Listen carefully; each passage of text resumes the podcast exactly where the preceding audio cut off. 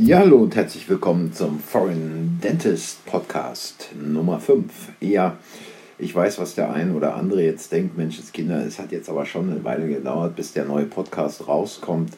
Im Mai gab es Nummer 4. Wo war eigentlich Nummer 5 bisher? Hier ist er.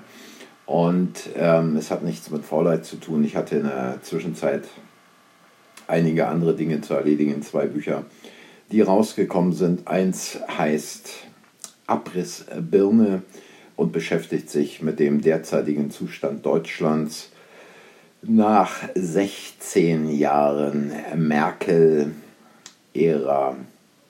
wobei das Wort Ära da vielleicht nicht ganz passt, ähm, und in welchem Zustand äh, sich das Land heute befindet. Aber hier soll es ja nicht um die große Politik im Podcast gehen, sondern hier geht es eher um die äh, Politik im zahnärztlichen und medizinischen Bereich. Und äh, da gab es dann auch noch ein zweites Buch, was vor kurzem rausgekommen ist. Und zwar speziell für all diejenigen, die entweder noch studieren oder aber die bereits fertig sind und sich irgendwo ähm, als ja, Assistenzzahnärzte durch ihr Leben schlagen. Studium, Zahnarzt, wie geht es weiter? Der Instrumentenkasten für einen erfolgreichen Berufseinstieg.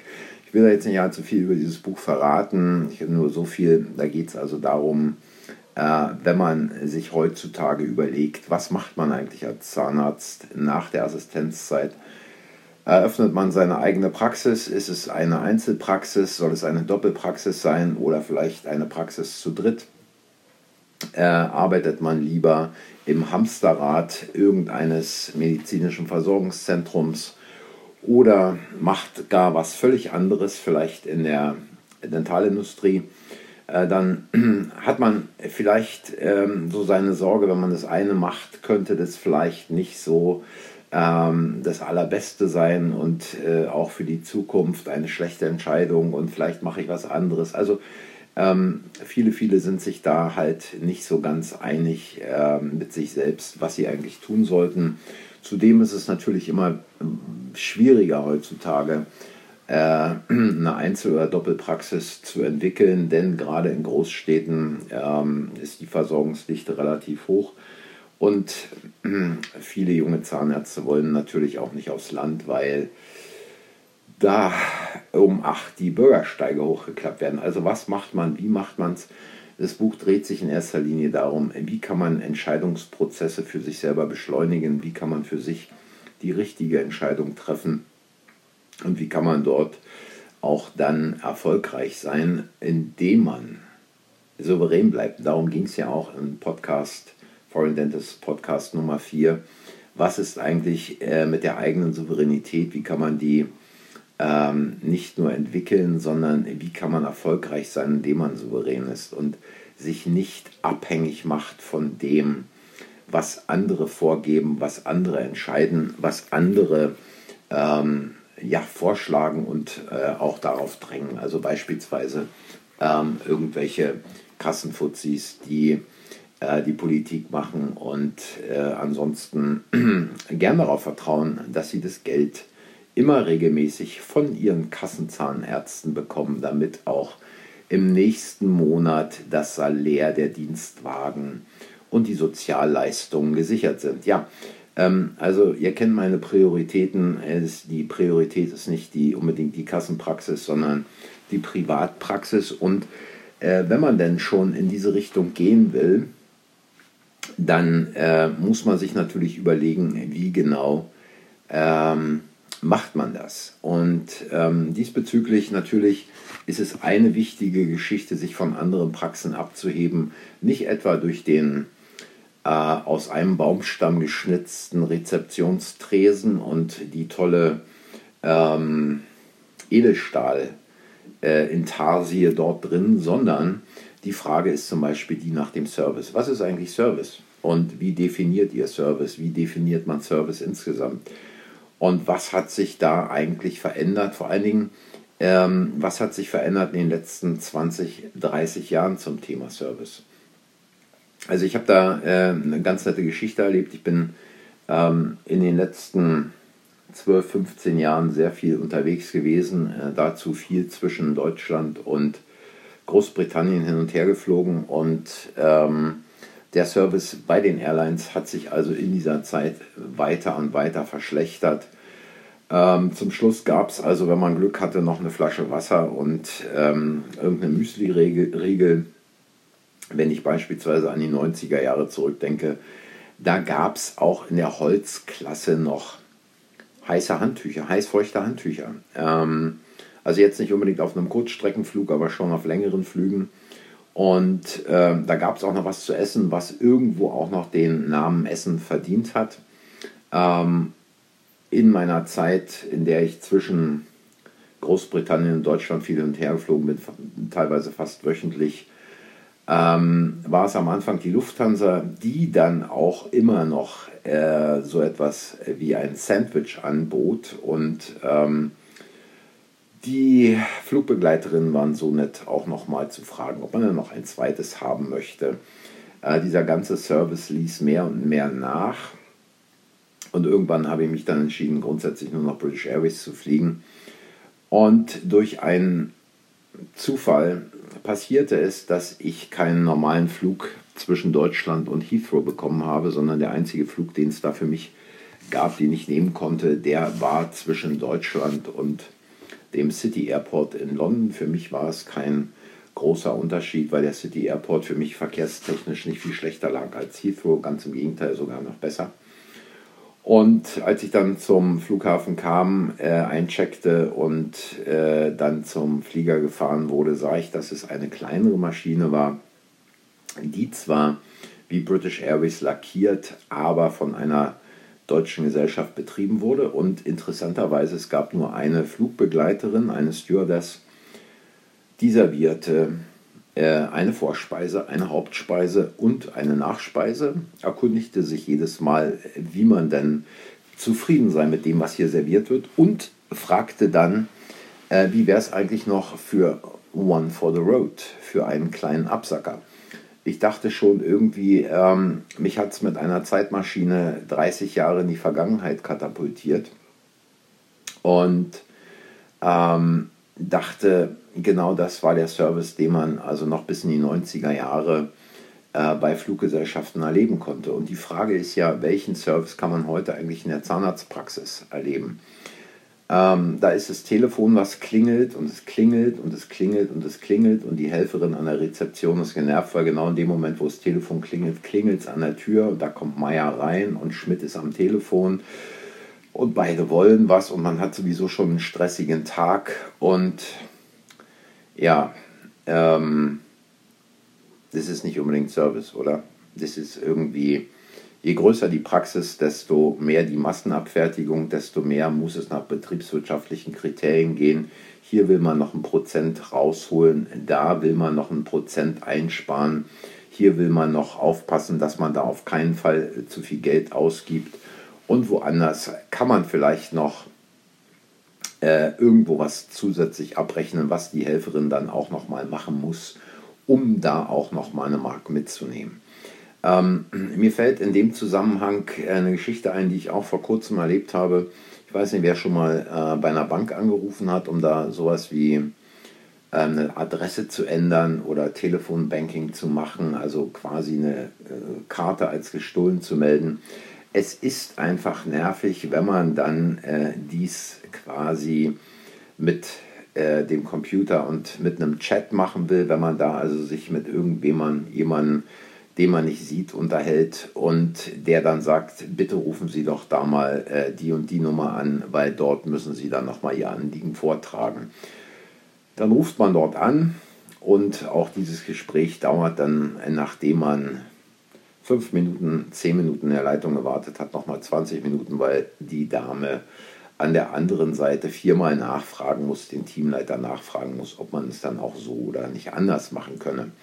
Also was es natürlich für einen Service braucht, ist die volle Aufmerksamkeit von Mitarbeitern für in diesem Fall bei Praxen den Patienten. Die volle Aufmerksamkeit heißt, die Mitarbeiterin weiß, 16 Uhr ist Frau Schmidt angemeldet und wenn es 16 Uhr oder 15.50 Uhr an der Tür klingelt, dann ist es wahrscheinlich Frau Schmidt, die da reinkommt. Und dann heißt es eben auch, ich weiß, jetzt werden gleich einige schlucken, dass die Mitarbeiterin in dem Moment, wo die Tür aufgeht, hinter dem Tresen, hinter dem Empfangstresen aufsteht, der Patientin ins Gesicht schaut und sagt, guten Tag, Frau Schmidt, wir freuen uns, dass Sie hier sind.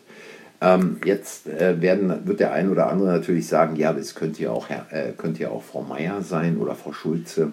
Richtig, aber wie groß ist die Wahrscheinlichkeit, dass es jemand anderes ist? Zum einen, zum anderen, es spielt auch keine Rolle, wenn man denn da jetzt den Treffer nicht unbedingt landet. Ähm, es wird wahrscheinlich schon das ein oder andere Mal vorkommen, aber nicht sehr häufig. Und welche Reaktion bekommt man dann von der Patientin? Die völlig überrascht ist, dass die Helferin hinter dem Empfangstresen weiß, wer die Patientin ist. Ähm, ja, und äh, gleichzeitig ist es so, dass mir noch eine andere Geschichte einfiel. Und zwar äh, ein weltbekanntes Unternehmen kennt jeder McDonald's. McDonald's war nicht immer das, was es heute ist. McDonald's war mal eine ganz, ganz kleine Burgerbratbude in Kalifornien ähm, von den beiden Brüdern Mac und Dick McDonald geführt. Die hatten erst ursprünglich woanders angefangen, da lief der Laden nicht richtig. Dann haben sie sich äh, mit ihrem Restaurant für einen neuen Standort entschieden. Da lief es auch nicht richtig. Und dann haben sie sich überlegt, okay, wir bringen das Ganze nach San Bernardino. Und weil sie also in der Zwischenzeit schon kaum noch Geld hatten und in San Bernardino kein neues äh, Restaurant bauen konnten, haben sie sich entschlossen, dieses alte Restaurant nach San Bernardino mit einem Laster zu fahren. Das Problem war, auf dem Weg dorthin gab es eine Brücke, da passte das Restaurant nicht durch. Also musste man eine Lösung finden. Die Brücke konnte nicht abgerissen werden. Aber äh, die beiden haben ihr Restaurant in zwei Teile zersägt. Das passte unter der Brücke durch und schon äh, ging es los. Dann äh, fingen sie an, in San Bernardino ähm, Burger zu braten. Und zur damaligen Zeit in den 40ern fuhr man mit den großen, dicken Schlitten vor diesen Burgerbratereien vor, wartete darauf, dass die äh, Bedienung auf Rollschuhen anrollte und dann entsprechend die Bestellung aufnahm. Und während äh, man auf die Bestellung wartete, im Auto saß, konnte man halt den anderen zuschauen oder was auch immer da machen in der Karre.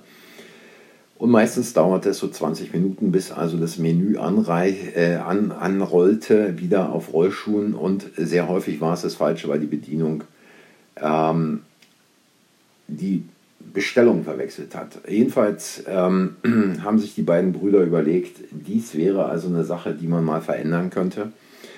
Und ähm, sie wollten also quasi nicht mehr die Bedienung am Auto haben, sondern dass die Autofahrer ihren Wagen auf dem Parkplatz abstellen und dann direkt am Fenster ihr Menü bestellen, den Burger bestellen und dieser dann auch sofort geliefert wird. Das Problem dabei war, die Küche war entsprechend nicht dafür ausgelegt und dann haben sie also quasi äh, das Problem gehabt, dass sie die Küche optimieren mussten so, dass alles völlig reibungslos in der Küche abläuft. Da gibt es auch einen Film, ähm, ich finde ihn zwar nicht so toll, aber für dieses Beispiel ist es ausgezeichnet. Äh, der Film heißt The Founder und ist eigentlich die Geschichte von Ray Kroc, der dann später aus McDonald's das gemacht hat, äh, was es äh, bis in die 80er, 90er Jahre war. Also der hat, ein der hat das Franchise daraus gemacht. Aber diese beiden Brüder, Dick und Mac McDonald, äh, die haben also mit ihren Angestellten dann entsprechend verschiedene Variationen ausprobiert. Wie können sie die Küche aufbauen, so dass ein extrem äh, effizienter Ablauf stattfindet, dass ähm, jedes Mal das Gleiche auf einen Burger raufkommt, ein Salatblatt, äh, drei Tropfen Ketchup, drei Tropfen Senf ähm, und dass entsprechend die Buletten äh, äh auch so gebraten sind, wie sie denn sein sollten. Und ähm, dann haben sie das also quasi angeboten und die Autofahrer waren am Anfang etwas verwirrt, die Kunden waren verwirrt, weil sie haben in ihren Kisten gesessen und haben gewartet, dass da jetzt mal jemand kommt und die Bestellung aufnimmt. Und irgendwann haben sie realisiert, äh, dass sie also selber ans Fenster müssen.